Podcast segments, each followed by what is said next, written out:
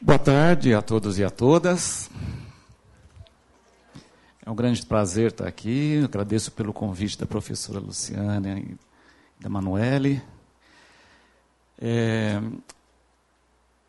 eu gostaria muito de estar presente aqui novamente, porque eu já tive em outras ocasiões aqui na FEA né, da USP de Ribeirão Preto por participação em bancas, né, de mestrado e doutorado. E sempre é um bom, é um grande prazer estar retornando aqui, e ainda mais com esse público. Eu sou professor lá na Universidade Federal de São Carlos. É, eu trabalho num departamento que chama de Ciências Ambientais. É um departamento multidisciplinar. A gente trabalha no ensino e também na pesquisa e na extensão, fazendo muita interdisciplinaridade, trabalhando com temas diversos. Tá? E eu especificamente trabalho com a questão da gestão ambiental.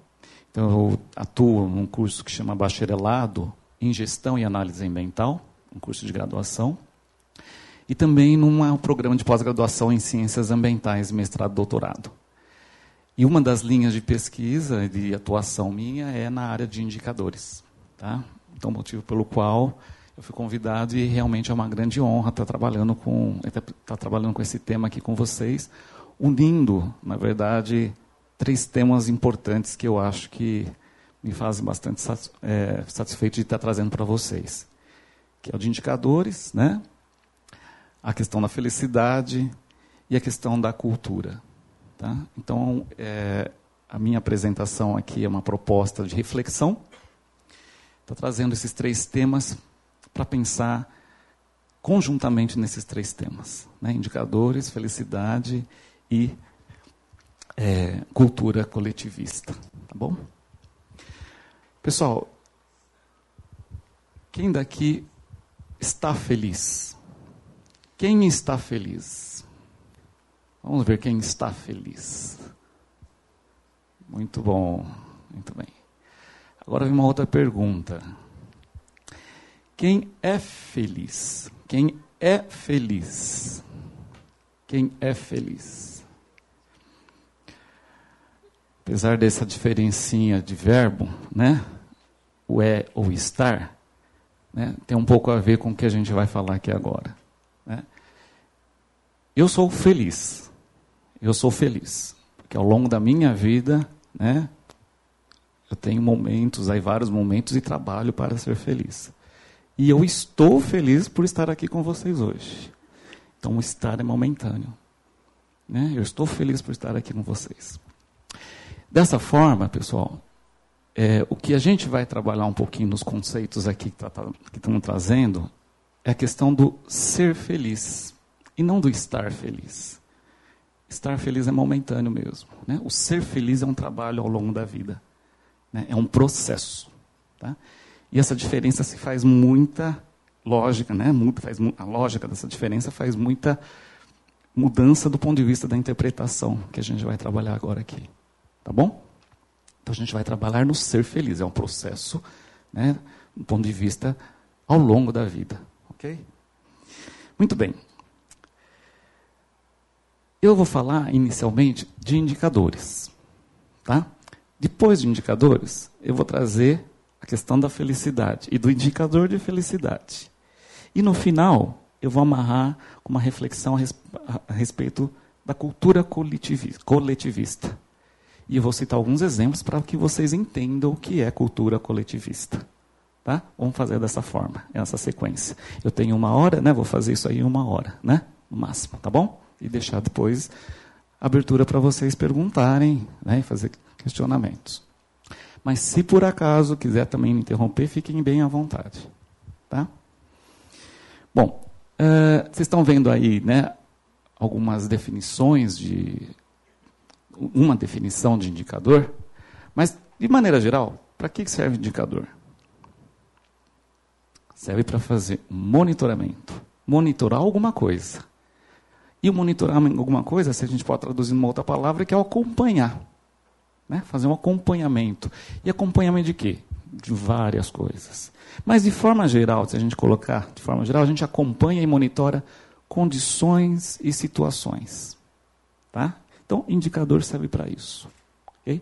E ele tem que fornecer né, informações para essas questões das mudanças ao longo do tempo, né, para mostrar o que, que aconteceu no fenômeno, né, para examinar problemas, situações. Esse que é o indicador. Isso que é a função do indicador. Tá? E, obviamente, é um sinal de alerta. Porque é através do indicador que a gente observa o que está acontecendo, e ele tem que ser um sinal de alerta para a gente tomar alguma ação, alguma atitude. Tá? Bom, feito isso em relação ao indicador, a gente deve saber que existem hoje várias concepções e vários modelos de sistema de indicadores que estão sendo adotados aí bastante para desenvolver indicadores para todas as áreas que a gente pode imaginar. E uma das áreas é a questão da felicidade. Eu vou mostrar já já o indicador de felicidade. Tá? Bom, mas de forma geral, existem vários modelos de concepções, não vou entrar aqui, tá? mas a gente tem o, o primeiro modelinho que é a pressão estado-resposta, ou seja, é um modelinho que mostra indicadores que mostra a pressão, né, das forças, depois dos impactos, depois do que é respondido. Tá? Existe uma evolução desse modelo, que aí entrou força motriz, pressão, estado, impacto, resposta. Então, tem uma evoluçãozinha aí dos modelos. Tá? E outros modelos aí que vêm surgindo cada vez mais é, no sentido de ajudar a gente a estabelecer bons indicadores. Tá? Bom, aí vem uma, sempre uma pergunta que o pessoal faz. Qual a diferença entre indicador e qual a diferença entre índice? Tá? Bom, basicamente, né, como o estudo de indicadores é uma coisa meio recente, não existe unanimidade do ponto de vista de aceitação dos conceitos. Tá? Mas, de maneira geral, ó, os indicadores, né, eles estão quase no topo da pirâmide. Tá? A gente tem os dados primários, tem os dados analisados, aí pode ter os parâmetros, e dos parâmetros a gente tem os indicadores, e dos indicadores a gente tem os índices. Mas o que, é isso aqui, esse movimento para cima aqui na pirâmide? O agrupamento de dados primários, a gente consegue fazer análise dos dados. Análise dos dados, a gente consegue analisar os parâmetros. E uma, uma combinação de parâmetros gera os indicadores. E uma combinação de indicadores gera o índice. Tá? Mas há confusão, e obviamente normal, que às vezes os índices são indicadores e indicadores são índices. Tá? É isso que a gente precisa saber aqui agora. Bom, vamos fazer uma reflexão então agora sobre indicadores, para depois passar para a felicidade. Tá? Vamos fazer um exercício. Estou fazendo um exercício aqui agora com vocês. Eu queria que vocês olhassem algumas imagens que eu vou colocar aqui, projetar, tá? e vocês fizessem uma. Né, tentar imaginar o que, que representa essa imagem que eu vou colocar aqui. São várias imagens na sequência. Vou dar um tempinho para vocês olhar. Não comenta com ninguém, faz né, uma memorização aí do que, vocês acham que é, a gente vê depois a resposta. Vamos fazer isso? Topam? Okay. Então vamos lá. Essa é a primeira imagem.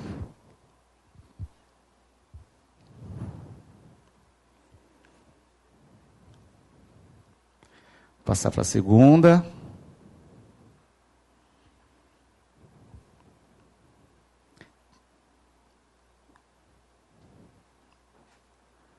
Terceira.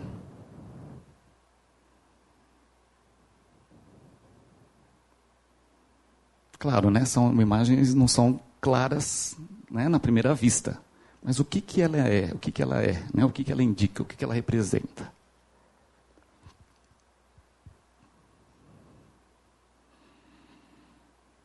A outra.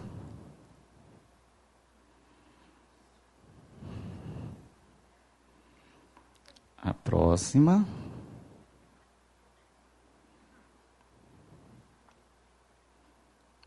Mais uma.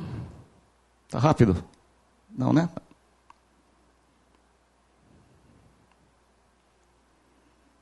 Mais uma.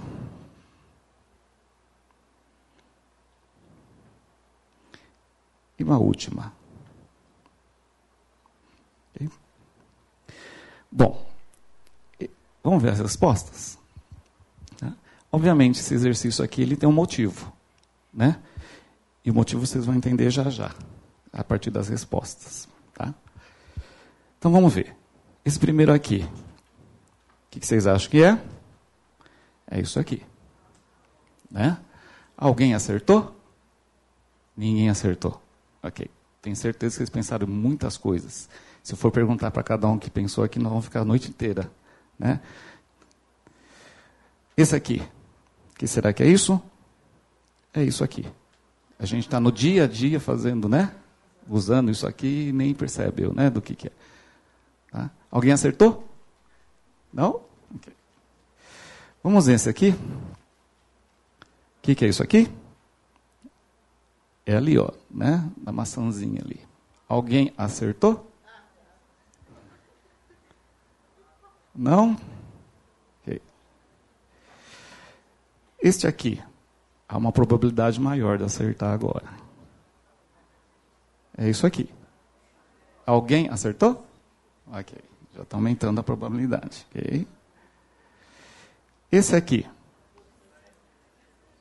Alguém acertou? Opa, beleza. Tudo bem. Esse aqui. Alguém acertou? Muito bem. E este aqui? Esse é fácil, né? Alguém acertou? Ok. E este aqui? Isso aqui. Ah, quem acertou? Ok. E essa última aqui é essa aqui, né? Alguém acertou? Ok. Bom, pessoal, vamos fazer uma reflexão sobre isso. Nós estamos falando de indicadores, né? Nós estamos falando de indicadores. E indicadores, quando a gente quer mostrar o fenômeno, quer mostrar uma condição, a gente tenta olhar a situação, olhar o fenômeno, né? Ter um olhar mais aproximado, um pouco mais detalhado. E é isso que a gente fez nesse exercício. Só que quando a gente olha o indicador, né, olha aquela imagem, na verdade a gente olha, mas não tem certeza se ele representa o todo. E é isso que a gente tem que tomar cuidado com o indicador. Né? O indicador, ele indica uma coisa. Não, o nome está aí. É um indicativo. Tá? E ele não necessariamente é a coisa. Né? É aquilo que está sendo medido. Então nós temos que tomar muito cuidado com indicadores, hein? Né? Quando for definir indicadores, e eu vou mostrar agora uma lista de indicadores para a gente pensar sobre eles. Né? Bom, os indicadores, então, eles são representações de um fenômeno. Então, se ele representa, ele não é o fenômeno. Né? Então, ele está indicando alguma coisa. Por isso que tem que tomar cuidado. São função da abordagem. Então, para diferentes abordagens, né, podem ser diferentes resultados dos indicadores. Mostrar o fenômeno. E os indicadores possuem limitações e necessita considerações. Então a gente tem que tomar cuidado na hora de definir, olhar e pensar em indicadores. Aqui, ó, está bem a definição dos indicadores são variáveis, tanto de valor como de qualidade. Existem indicadores qualitativos? Sim, existem. Não é só de quantidade, não é só numérico. Que, a partir de parâmetros, né, sinalizam informações sintéticas sobre o fenômeno. Só que, então, olha só, se, ele informa, se são sintéticos, né, então tem uma representação. Se é representação, a gente tem que tomar cuidado na confiabilidade e revelam por meio da representação o atributo de um sistema. Ó, aqui vocês estão vendo, não sei se dá para ver direito, mas eu falo aqui, ó. Nós estamos falando de alguns indicadores de sustentabilidade. Quando a gente fala de indicadores de sustentabilidade, a gente sempre pensa só indicadores da área social, né? Indicadores da área ecológica ou ambiental e indicadores da área econômica. Não é? Então tem que ter indicadores para cada uma dessas áreas. E aí a gente vai olhar esta lista de indicadores e índices de sustentabilidade, que aí a, a ONU, né, Organização das Nações Unidas, utiliza para ver né, os países. Tá? E olha, vou colocar ali ó, já o número 3. O 3. Né? O indicadores, o indicador de felicidade. Né? O indicador de felicidade. Bom, pessoal, é, Primeiramente, eu queria parabenizar né, a Luciana aí pela iniciativa de trazer um tema tão interessante como este, né, numa, numa disciplina ainda mais. Né, realizar um evento e parabenizar vocês pelos trabalhos que vocês fizeram nos países. Hein? São excelentes trabalhos e dá uma visão muito interessante né, do que vem sendo feito nos países para que a gente consiga enxergar um pouquinho como que está no nível de de felicidade. Tá? Parabéns aí pelo trabalho de vocês. Estive olhando aí, né, são vários países né, que têm adotado, né, que já têm resultados, ou seja, né, existem vários indicadores, todos esses indicadores são usados, mas o de felicidade realmente tem sido utilizado, né, conforme vocês estão mostrando aí no trabalho de vocês. Bom, aqui vou fazer, agora entrar no assunto um pouquinho mais de reflexão. Vocês estão vendo aí uma foto de uma família americana. Esses são os produtos alimentícios, né? Que a família consome aí durante um mês. Né? A compra do mês, vamos falar assim. Tá? Muito bem. E aqui eu vou fazer um paralelo com uma família do, da Colômbia. Tá? Essa é é o quanto eles consomem, né, uma família da Colômbia. Bom, comparando essas duas imagens, né, aqui vem uma reflexão, um ponto de vista da sustentabilidade. Né? E eu estou trazendo o indicador da sustentabilidade porque o, o indicador de felicidade está colocado pela ONU como um indicador de sustentabilidade. E aqui a gente já faz essa reflexão o quanto que cada um precisa, cada família precisa sobreviver. E, obviamente, a família mais numerosa ali sobrevive com menos. Né? E aqui a gente tem muitos produtos, obviamente, industrializados. Obviamente, além da questão de industrializados, muitos produtos que são com embalagens descartáveis, né? que tem a questão dos impactos do ponto de vista ambiental aí, né? descarte de materiais. Bom, e aí, né, vem alguns indicadores que a gente está bem entendendo aí como consagrados. E eu queria que vocês olhassem esses indicadores pensando na sustentabilidade. Ó, esse aqui é um indicador que chama pegada ecológica. Pegada ecológica. Ele está junto com o índice de felicidade, né? o GNH, que é o quanto de área cada atividade nossa precisa para existir para o nosso dia a dia. Então existe a pegada ecológica dos países. Cada, aquele país, para se manter para o dia a dia, precisa de tantas áreas. Então foi tudo convertido em área. Quantos alimentos foi convertido em área, combustíveis, energia convertido em área, moradia, etc. Tudo foi convertido em área e a gente sabe quanta área que o país precisa para se manter. Aí vem a pegada hídrica que é outro indicador. Vem derivado da pegada ecológica e ao quanto de água que precisa para produzir, por exemplo, alguns alimentos e alguns produtos. Tá? Só para citar exemplo aqui, ó, um par de sapatos de couro, 16 mil litros. Não tem 16 mil litros no sapato, obviamente. Mas para produzir ele foi necessário 16 mil litros de água. De açúcar, 1.500 e de um Big Mac lá, 2.400 de um hambúrguer. Não tem 2.400 litros, que a gente, né? mas tem 2.400 envolvido na produção, desde a carne lá do pasto né, até a confecção lá do lanchinho lá no restaurante. Tá? Aqui tem de outros produtos, né? por isso que o, o lanche lá né, tem bastante água por causa da produção de carne bovina. Né? Um, chega aí a 15.500 litros. Esse aqui é outro indicador, pessoal, que é o de performance ambiental. Tá? E aqui, alguns indicadores, né, alguns indicadores, quer dizer, esse é o índice, então envolve vários indicadores. Tá? Alguns indicadores fazem, fa, é, fazem relação com a questão da saúde, mas olha só a maior parte dos indicadores. Diz respeito somente à questão ambiental. Né? que é qualidade do ar, saneamento, água, áreas, áreas naturais, etc. Pessoal, estou caminhando para vocês raciocinarem uma coisa comigo. Nós estamos falando de sustentabilidade. O indicador de felicidade está lá junto na listinha da ONU. Esse aqui também. Mostrei pegada ecológica, pegada hídrica e estou mostrando esse de performance ambiental. Não está faltando coisa aí? Né? Nesses indicadores? Esse aqui, ó, está só para a dimensão quê? Direcionado para a dimensão ambiental. Né? Só fala de mortalidade infantil, aí pensando na saúde. Tá? A pegada ecológica é ecológica. Não tem nada de social. Né? E olha só que veio começando a aparecer aqui. Ó. As relações entre o IDH, o IDH é um outro índice. O que é o IDH?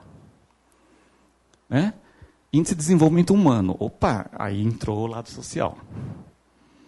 Ótimo. Então, IDH é o Índice de Desenvolvimento Humano. O que, que compõe o IDH? Né? Que temas que compõem IDH? Renda, PIB, econômico, educação e a questão de saúde. Né? São os três pilares. Mas, obviamente, mais direcionado. Escolas, né? renda e, e como fala quando expectativa de vida. Isso, obrigado. Né? São esses três principais. Aqui existe aqui, ó, né, uma relação entre o DH, né, que está aqui embaixo, com a pegada ecológica. É bom fazer essas relações, sim, porque os indicadores eles precisam estar se relacionando para pensar na sustentabilidade. E olha aqui a relação que eles fazem em relação né, com o IDH e a, e a pegada ecológica. Tá? São relações que mostram que, obviamente, a questão do quadrante sustentável, ou seja, tem que ter né, um IDH alto e uma pegada baixa, que é aqui. Esse é o ideal da sustentabilidade, pensando só nesses dois indicadores. Né? Obviamente os países não estão, né? né? Não estão chegando lá. Né?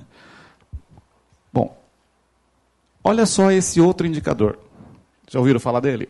Barômetro da sustentabilidade. É um indicador também está lá na lista da ONU. Esse indicador, olha só que interessante. Ele faz análise da bem-estar humano, bem-estar humano, como o ecossistema preservado. É um pouquinho parecido com o anterior, mas aqui é um indicador único, é um índice único. Então ele relaciona a questão do ambiente conservado com o bem-estar humano. O bem-estar humano tem vários aspectos sociais. Tá? O que, que é bom? Aqui, né? Quando nós temos alto bem-estar humano e um ecossistema bem preservado. Tá? Aqui a gente tem alguns dados aí de alguns países, tá? Bem-estar do ecossistema, né? E o bem-estar humano aí, tá? Bem-estar humano envolve, ó, bem-estar individual, saúde, educação, desemprego, pobreza, rendimentos, crime, etc. O Brasil está ali no meio, né? Tá? Muito bem. Aqui, então, o barômetro, ele já consegue incluir algumas outras coisas que não só ponto de vista ecológico, né? Só ponto de vista ambiental. Porque a sustentabilidade, gente, não é só ambiental, hein? Né? Você sabe do tripé, né? O tripé qual que é? O tripé da sustentabilidade, já ouviram falar? Social, econômico e ambiental. Mas nós vamos ver já já que não são só esses três não, tá? Aqui eu estou mostrando o gráfico que vocês já discutiram aí, já fizeram até pergunta. O PIB, né, a evolução do PIB em relação à felicidade. Tá? Ó, PIB em verde, né, está crescendo o PIB per capita, né, e a felicidade não acompanha o PIB per capita. Né? Pelo contrário, às vezes ela até né, diminui a felicidade. Então, aquela relação que vocês bem fizeram, né? Questionamentos aí. E, ó, por que isso? Isso vem, né? Vocês estão vendo aí exatamente isso, ó. Renda per capita, né? E a questão do dos felizes, né, da felicidade aqui. Isso aqui tem um. Já ouviram falar da, te, da teoria do umbral? Teoria do umbral? Não? Essa teoria, tá, ela foi traduzida aí nessa reflexão pelo economista chileno Max Niff, tá? Que ele fala exatamente aquilo que você estava comentando. O crescimento econômico está alinhado à qualidade de vida de uma sociedade até a certo ponto. Questão econômica, até certo ponto. Né? A partir desse ponto, não acontece a teoria do umbral, não acompanha a qualidade de vida. A tendência é que ele se torne maligno ao bem-estar das pessoas. Né? Ele conclui isso. O sistema econômico passa a ser antropofágico. Realmente, a gente tem observado isso, né? Pessoas muito ricas, questão de segurança, né? de, de, de ter que gerir todo esse patrimônio que não fica, não é feliz. Né? E essa hipótese do patamar, né? Que é exatamente isso. Até um certo ponto, né? É possível atingir um certo grau de felicidade, mas o aumento aí das transações ele envolve né, a questão de riqueza e que não consegue acompanhar o bem-estar e qualidade de vida. Muito bem. Esses aqui são os, os seis postulados do Max Niff, que é um pouquinho do resumo do que a gente já tinha conversado anteriormente aí com vocês, com a Cláudia. Né? A economia está para servir as pessoas e não as pessoas para servir a economia. O desenvolvimento se refere a pessoas e não a objetos.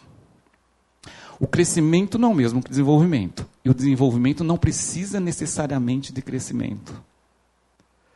Nenhuma economia é possível à margem de serviços que prestam os ecossistemas. Aqui entra a questão ambiental. A economia é um subsistema de um sistema maior e finito, que é a biosfera, portanto, o crescimento permanente é impossível.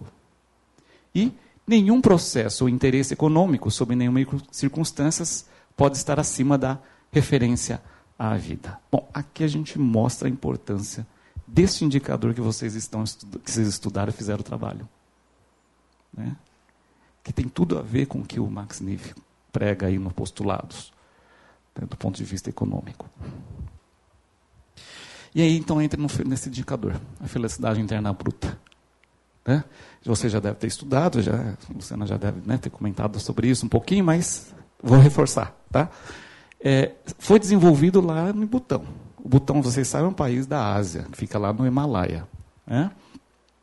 E esse rei é que ele é, aceitou, né, pelas condições culturais ali que existem na, no, no Butão, a implementação aí com né, orientação das Nações Unidas, Unidas implementar, implementar esse indicador. Tá? Olha, Aqui vocês estão vendo quais são as dimensões né, e, os, o, do, e o número de indicadores para cada uma das dimensões desse indicador. Então, aquele indicador que vocês fizeram o trabalho lá, ele é baseado nisso aqui. Tá? Aqui é um pouquinho, vou abrir um pouquinho o que está por dentro daqueles indicadores, daquelas, daquele ranking que vocês trabalharam, fizeram os trabalhos. Primeiro, o bem-estar psicológico. É, um, é uma dimensão. Tem quatro indicadores. Saúde, né? o uso do tempo, né? a educação, a diversidade cultural e resiliência, a governança, a vitalidade da comunidade, a questão ecológica e os padrões de vida. Tudo isso aí é computado através de vários indicadores para compor o índice que é a felicidade interna bruta. Tá? E isso, né, é legal que isso aqui, né, ele tem um reconhecimento um pouco mais em vários, vários aspectos. Ele é holístico, balance, né, tem um balanço, é coletivo, pensa na, na questão sustentável e na equidade. Então, o que está por trás desse indicador, desse índice, são esses aspectos que é muito interessante para pensar na sustentabilidade, que é um item que está aqui também. Né? Aqui vocês estão vendo as dimensões, né? Vocês estão vendo as dimensões? E eles colocam até o gráfico, né? Não sei se vocês. Alguns trabalhos eu vi lá, né? Até na, na teia de aranha lá, né? Um formato de, de representação gráfica. Tá? Então, bem-estar psicológico, né? saúde, uso do tempo, vitalidade comunitária. Ó, e vitalidade comunitária tem a ver com os relacionamentos, né? E as interações da comunidade, confiança, sensação de pertencimento, vitalidade, relacionamentos afetivos, segurança em casa e na comunidade, prática de doação de voluntariado. Pessoal, tudo isso aqui, ele tem indicadores para ser medidos para compor o FIB. A questão da educação, da cultura, as tradições, né, valores, etc. O meio ambiente, governança e padrão de vida. Agora, se a gente olhar isso aqui, ó, essas dimensões que existem dentro desse indicador, vocês já fizeram uma reflexão? Olha só quantos indicadores que a gente não está acostumado a, a usar são utilizados para o FIB. E muitos indicadores daí têm a ver com a questão cultural. Esse aqui é cultural. Esse aqui é cultural. E aí a gente tem que trabalhar com uma questão, a sustentabilidade cultural. E é isso que eu quero fazer vocês refletir a partir de agora. Os indicadores de felicidade e a sustentabilidade cultural. Então, está trazendo agora o terceiro ponto né, para a gente fazer a reflexão. E o que, que é sustentabilidade cultural? Ó, quando a gente fala sustentabilidade, a gente sempre pensa nessas três coisas: ambiental, social e econômica. Tá? Pode pensar assim, pode pensar assim, que o, o ambiente tá, engloba toda a sociedade, economia, tanto faz. Mas, pessoal, já ouviram falar de Nassi Sachs, né? Inácio Sachs escreveu aquele livrinho, Caminhos para o Desenvolvimento Sustentável. Tá? E ele propõe, muito sabiamente, que não são só três dimensões para pensar na sustentabilidade. Tem todas essas outras dimensões aqui: social, político, institucional, econômico, territorial, ambiental, ecológica e a cultural. E só agora que a gente está dando conta que a sustentabilidade precisa desse elemento cultural para pensar nas questões aí de bem-estar e, qualidade de vida. Tá? E aqui eu vou mostrar algumas coisas para vocês. Ó. Esses dois autores, em 2014, eles fizeram um artiguinho falando das concepções de sustentabilidade cultural. Tá? Se vocês quiserem, depois eu posso passar, é fácil achar esse, esses, esses autores. E ó, são sete concepções pensando na sustentabilidade cultural: herança, vitalidade cultural, viabilidade econômica. Olha só, viabilidade econômica está dentro da sustentabilidade cultural. Diversidade, localidade, resiliência ecocultural e civilização ecocultural. E a partir dessas sete, né, essas sete é, concepções, ele coloca aí os tipos de sustentabilidade cultural que pode existir: conservativa, neoliberalista, comunitária ou ambiental. E a partir disso que a gente consegue enxergar como que é possível ter sustentabilidade ambiental, é, cultural, além da ambiental, social e econômica. Como? A sustentabilidade, ela tem que ser um dos pilares, a sustentabilidade cultural tem que ser um dos pilares da sustentabilidade também ela tem que ser um instrumento para alcançar a sustentabilidade social, econômica e ecológica. E, obviamente, aí existem vários modelos aí para a gente trabalhar essa possibilidade de implementação da, da sustentabilidade cultural. Esse aqui é o artiguinho deles, depois eu deixo disponibilizado para vocês. Tá? Bom, e agora aqui vamos fazer essa relação? Nós vamos tentar fechar agora essa, essa proposta de reflexão. Olha, a felicidade, né? Nós temos esse felicidade como indicador. E que tem todas essas dimensões aqui, ó. E muitas dessas dimensões têm a ver com a questão cultural, concordam? Então, envolve o indicador de felicidade está envolvido com a sustentabilidade cultural. Essa sustentabilidade cultural, uma das formas de pensar sustentabilidade cultural é através de uma cultura que a gente chama de cultura coletivista. É o pensar coletivo.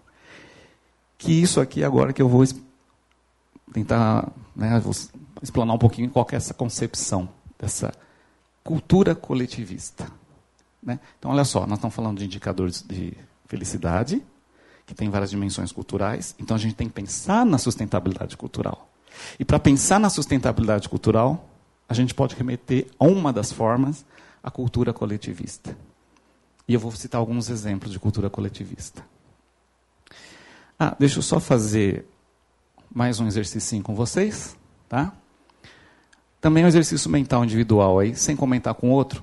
Olha aí para a foto, o que vocês veem na foto? Foto não, né? Na verdade, isso é uma, uma obra de arte, tá? Do Karl Warner. Ele é um artista que faz umas obras um pouco diferentes. Aí. Esse exercício seria interessante, a gente tem mais tempo né, para ouvir o que as pessoas né, enxergam aí nisso aí, é uma questão de interpretação de uma obra de arte. Né? Mas eu gostaria que você fizesse só isso dois a dois. Vamos compartilhar aí com a pessoa do lado. Só fala um pouquinho do que vocês veem aí, o que vocês viram. Coisa de dois minutinhos só para.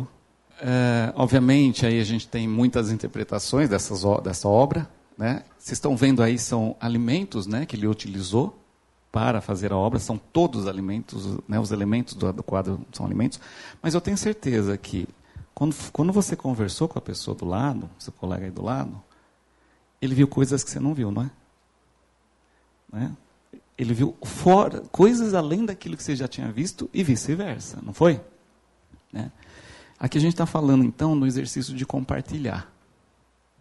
A gente está compartilhando visões, compartilhando saberes. Né? Claro, numa forma muito simples, num exercício rapidinho, mas é isso que a gente está fazendo. A gente está vendo como que o outro olha, entendendo qual que é a visão que ele teve, a interpretação que ele teve de uma coisa que você também viu. Isso é o compartilhar. E por que, que eu estou entrando nisso? Porque a gente está entrando na questão cultura coletivista. E a gente não exercita, infelizmente, a cultura coletivista. Esse exercício pequeno que a gente fez agora aqui, né, a gente não exercita ele na prática do ponto de vista na sociedade. E eu vou explicar um pouquinho por quê. Né, e tentar entender, através dos exemplos de algumas sociedades coletivistas, como que, é, como que acontece lá. As culturas coletivistas enfatizam as necessidades e objetivos do grupo como um todo, e não do indivíduo. Esse é o conceito principal. Eles não pensam em cada um por si, eles pensam principalmente no todo. O foco principal, prioridade, não é ele. O foco principal são todos. Nas culturas coletivistas, as relações com os outros membros e as interconectividades entre as pessoas desempenham um papel central. Então existe muito respeito para o que o outro pensa, muito respeito para o que o outro viu de outra forma, isso faz uma diferença enorme quando a gente trabalha com a questão da sustentabilidade cultural e a cultura coletivista. O coletivismo, segundo Rui eh, Triandes, né, ele pode ser definido como é preocupação de uma pessoa sobre os efeitos e ações, decisões sobre outros, ou seja, a própria pessoa, ao opinar, ao pensar algo, ela fica preocupada no que os outros vão interpretar. A partilha de benefícios materiais, obviamente, isso está bem claro para a gente, a partilha de bens não materiais, vontade da pessoa em aceitar as opiniões e pontos de vista do outro, seja aberto para ouvir os outros, e não ser só a opinião própria como a mais importante. Preocupação com a autopromoção, o crédito da correspondência dos êxitos próprios, ou seja, não pensar só, ah, eu vou, vou pensar na tomada de decisão para ter êxito próprio. Não é êxito próprio, é êxito da coletividade. E o sentimento de envolvimento e contribuição para a vida dos outros. Pessoal, quando a gente tem esses princípios né, embutidos, tudo muda no nossos, das nossas atitudes e a atitude coletiva de uma sociedade. Tudo muda. Olha só numa situação de conflito, o que pode acontecer na comparação entre uma sociedade tradicional como a nossa e uma sociedade coletivista. Numa situação coletivista, né, a preocupação é com a manutenção dos relacionamentos. Porque a gente se preocupa com os outros, se preocupa com as ideias dos outros. Numa situação né, individualista, é preocupado com a seconção da justiça. Eu estou certo, eu vou até o fim. Numa situação coletivista, o método de resolução dos conflitos, né, quando tem um conflito, não destrói a questão das relações. É uma mediação. Opa, vamos então mediar, vamos tentar chegar num consenso.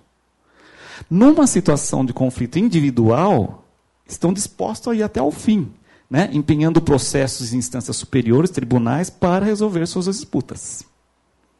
E isso faz toda a diferença quando a gente olha sociedades individualistas e sociedades coletivistas. A gente está numa sociedade individualista. no coletivismo, as regras sociais são focadas em promover as necessidades da comunidade frente às individuais. E as pessoas são consideradas boas se são generosas, se são solícitas, confiáveis e atentas às necessidades dos outros contrastando com as individualistas que enfatizam só as características de assertividade e independência. Tá? Aqui, eu estou trabalhando nisso aqui, eu queria que você, depois até que vocês contribuíssem. Tá? É uma reflexão que eu faço desses três pontos que a gente colocou até agora. A cultura coletivista, quando a gente pensa em, né, num pensamento coletivista e ação coletiva, a gente pensar na questão da comunidade. Do comum, comunidade no sentido comum. O foco é no comum e não no indivíduo. Aqui a gente embute a questão da cidadania. Para a gente agir, a gente tem que ter cidadania. Democracia. Ouvir os outros. Tomar decisões conjuntas. Ah, tem que haver participação? Tem que haver participação, até pelo meio de que a gente tenha tradicionais de representação. Mas nós temos que estar atentos ao que a gente tem que decidir pelo coletivo e não pelo individual. E, obviamente, respeito às diversidades. Eu acho que vocês vão ajudar também a pensar outras coisas aqui. Mas isso faz toda a diferença.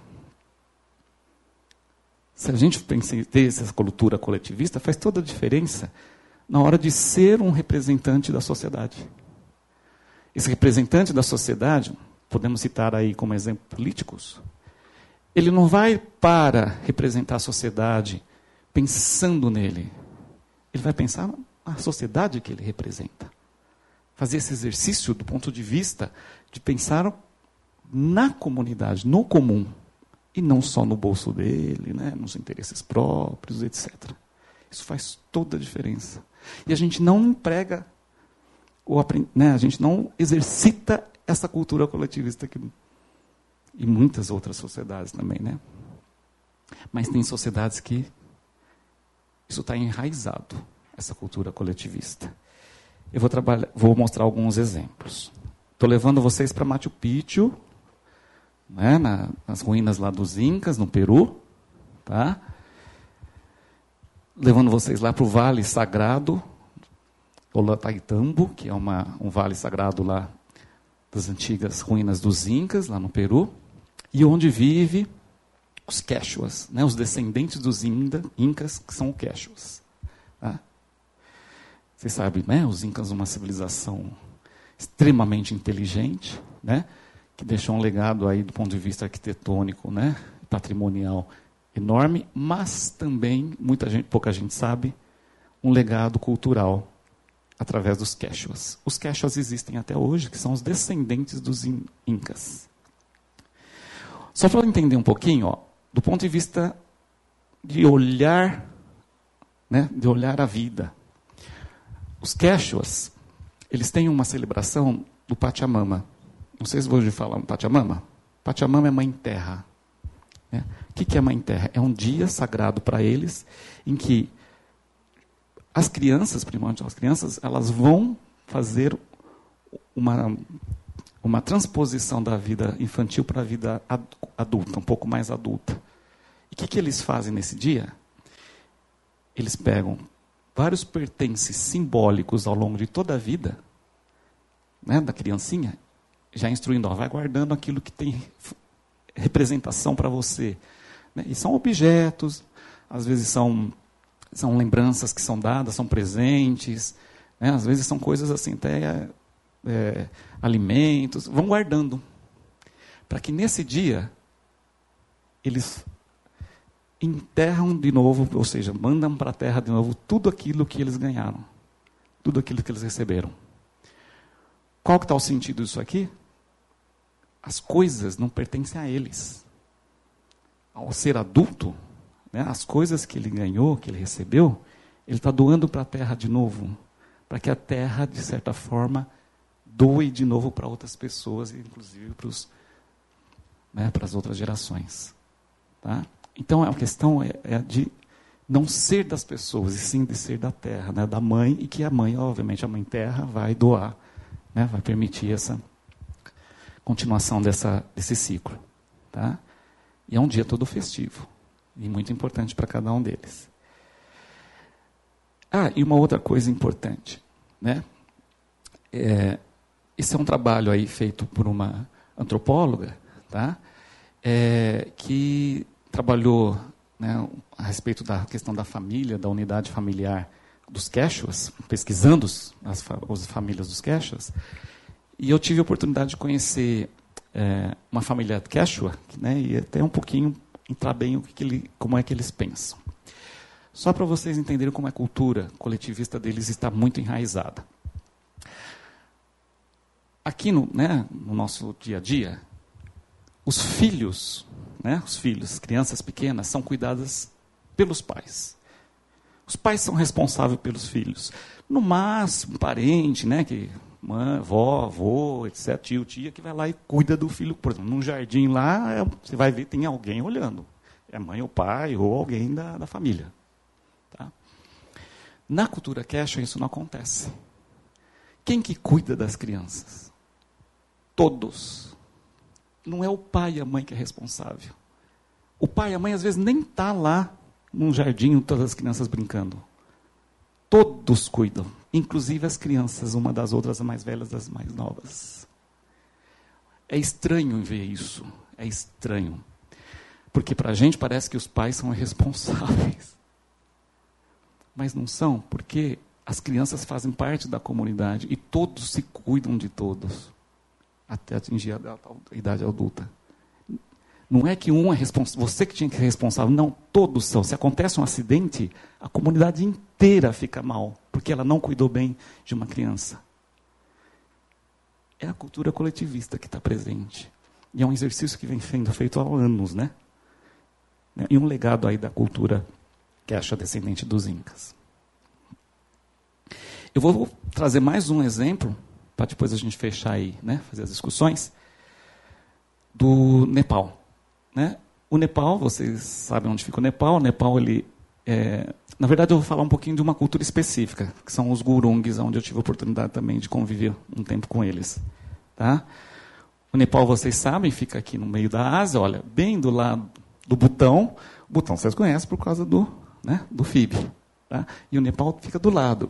É onde fica o Cordilheira do Himalaia, né, onde fica as montanhas altas, e os gurungas é o que vivem nas montanhas, também na, nas partes altas das montanhas. Tá? Bom, é, o Nepal ele tem 29 milhões de habitantes. Olha o PIB per capita dele. Não dá para ver aqui, mas eu falo para você, segundo o Banco Mundial. 700 dólares. 700 dólares. É muito pouco. É um dos países mais pobres do mundo não tem economia punjante, economia de subsistência. Tá? E eu estou falando isso porque, mesmo assim, eles são felizes. Estou trazendo esse exemplo porque, mesmo assim, eles são felizes. E vamos tentar entender o porquê. Aqui vocês estão vendo, só para só contextualizar, os gurungues é uma, é uma etnia. Né? Na verdade, o Nepal é formado por várias etnias. Tá? E essas etnias, elas são bem fortes ainda, assim. Elas têm a cultura própria, têm a língua própria, os dialetos próprios, tá? E os gurungues são um deles, tá? Os gurungues, né? Eles têm seu próprio dialeto, né? São muito musicais, né? Tem uma cultura musical muito forte, tá? E também são, do ponto de vista religioso, tanto budistas como hinduístas. Depende de, de, do gurungues. Né? Tem família que é budista, tem família que é hinduísta. Bom, aí eles vivem nessas montanhas, mas não exatamente nos picos mais altos, né? São Sherpas, é uma outra etnia. Os Sherpas é o que ajudou aí os escaladores, alpinistas. Os Gurung não, um pouquinho mais abaixo, são muito agricultores, produzem muitos alimentos, muitos para subsistência. Tá? Vocês estão vendo as casas típicas deles, tem muita é, cereais, né, grãos, etc. Tá? E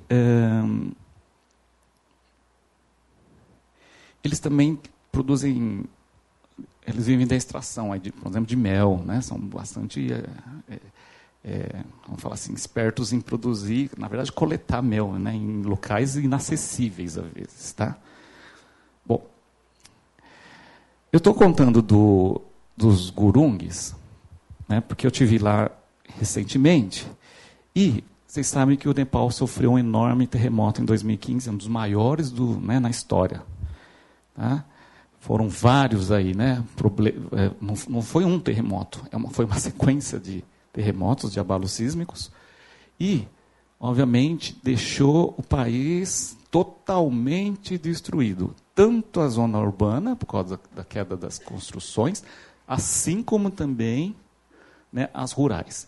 Pessoal, o problema maior na zona rural Fala assim, a ah, zona rural cai a casa, caiu a casa. Mas o problema é maior na zona rural. É maior na zona rural, sabe por quê?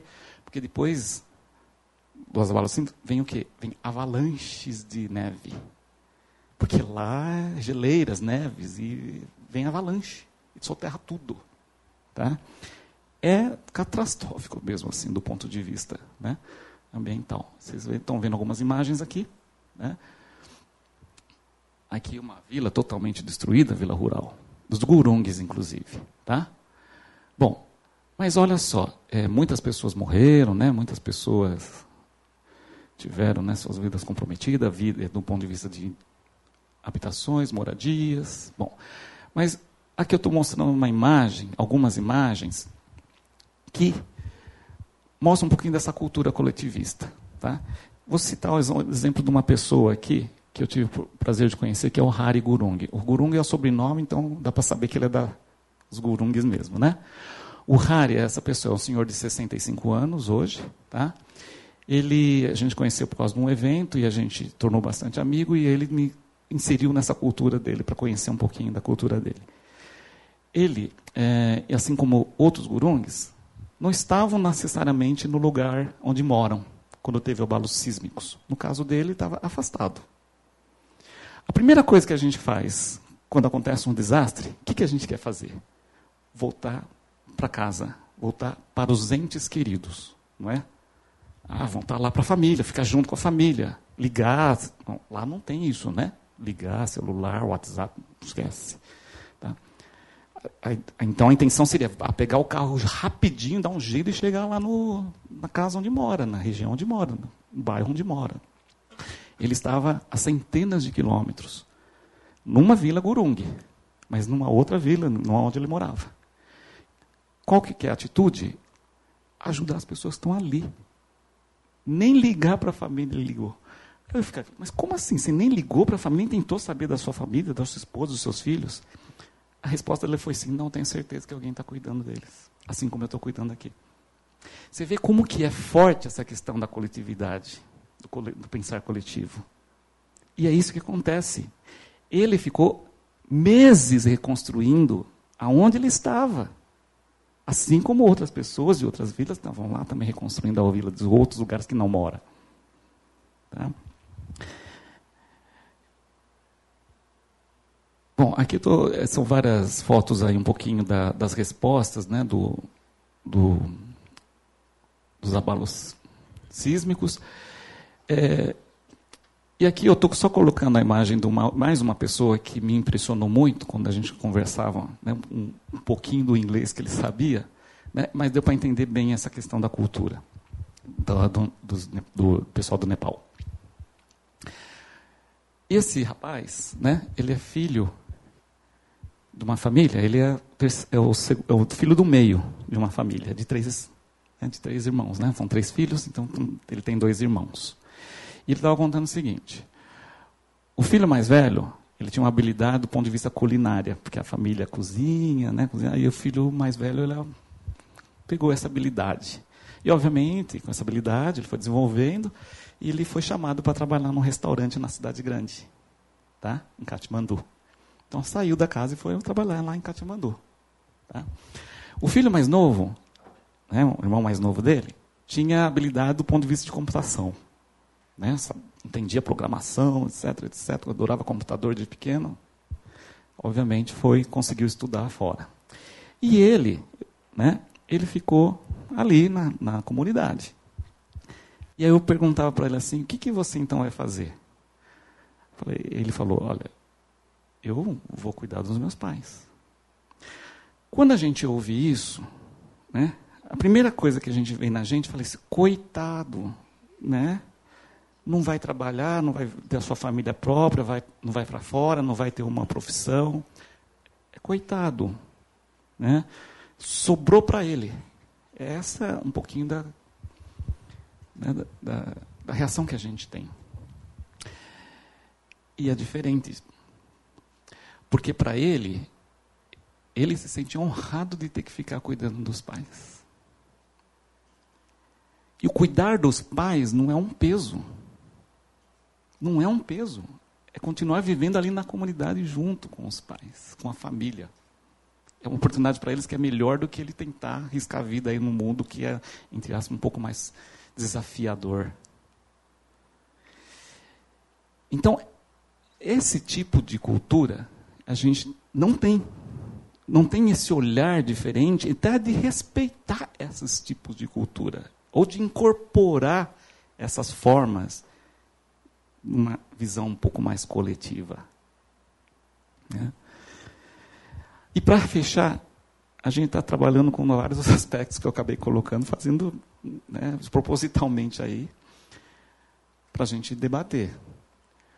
Nós estamos falando de indicadores de sustentabilidade e nós temos que falar da, da sustentabilidade cultural. Para pensar na sustentabilidade cultural, essa cultura coletivista ela é muito útil para a gente entender essa sustentabilidade cultural, que ela pode fazer toda a diferença nas nossas ações, nas nossas atitudes. Né? O indicador de felicidade, eu acho que é um indicador muito feliz. Olha só, né?